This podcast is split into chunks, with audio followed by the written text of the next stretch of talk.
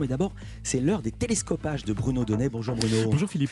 Tous les jours, Bruno, vous traquez ici les images fortes de l'actualité médiatique. Et ce matin, vous avez eu envie de nous parler d'une photo, une photo postée par une équipe de journalistes de France 2.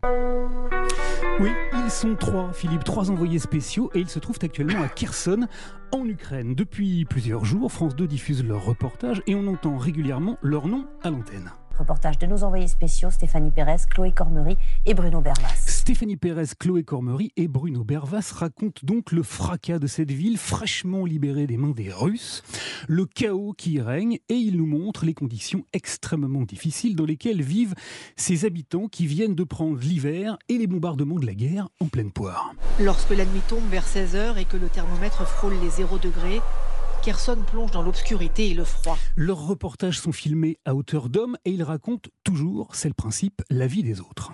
Dans son appartement, Irina allume la gazinière. Seul moyen pour réchauffer pendant quelques heures la pièce qu'elle partage avec ses quatre enfants et sa mère. Mais hier, nos trois confrères de France 2 ont eu une riche idée. Ils ont choisi de nous montrer la guerre d'une manière un peu singulière. Neuf mois d'occupation russe dans le regard sombre d'un enfant de Kherson. Ils ont choisi de s'arrêter sur une photo, celle d'un petit garçon au regard grave, une image qui a fait le tour du monde. Tout autour de lui, la foule se presse pour célébrer le départ des troupes de Vladimir Poutine. Mais lui ne sourit pas. Ils ont retrouvé ce petit garçon, ils l'ont filmé et ils nous ont conté sa vie difficile en ce moment et ses rêves pour plus tard. Alors dans les journaux de France 2, cette séquence-là porte un nom.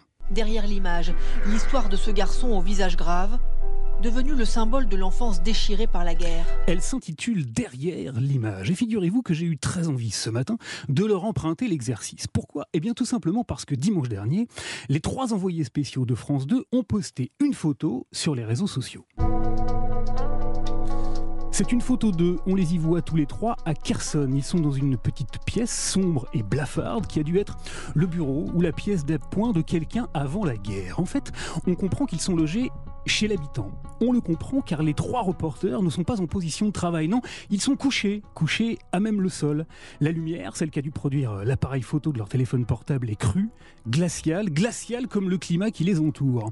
Et de ces trois reporters, on ne distingue que les visages. Tout le reste de leur corps est emmitouflé dans des sacs de couchage. Enfin, pas tout à fait, car si Stéphanie Pérez et Chloé Cormery en ont un, Bruno Bervas, lui, n'en a pas. Pas de sac de couchage.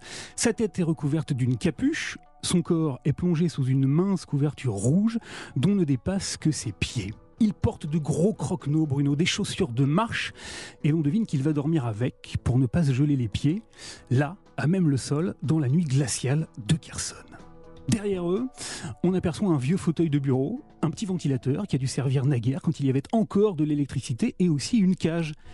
La cage d'un oiseau, comme une allégorie parfaite de cette liberté que le conflit a brusquement mise entre parenthèses.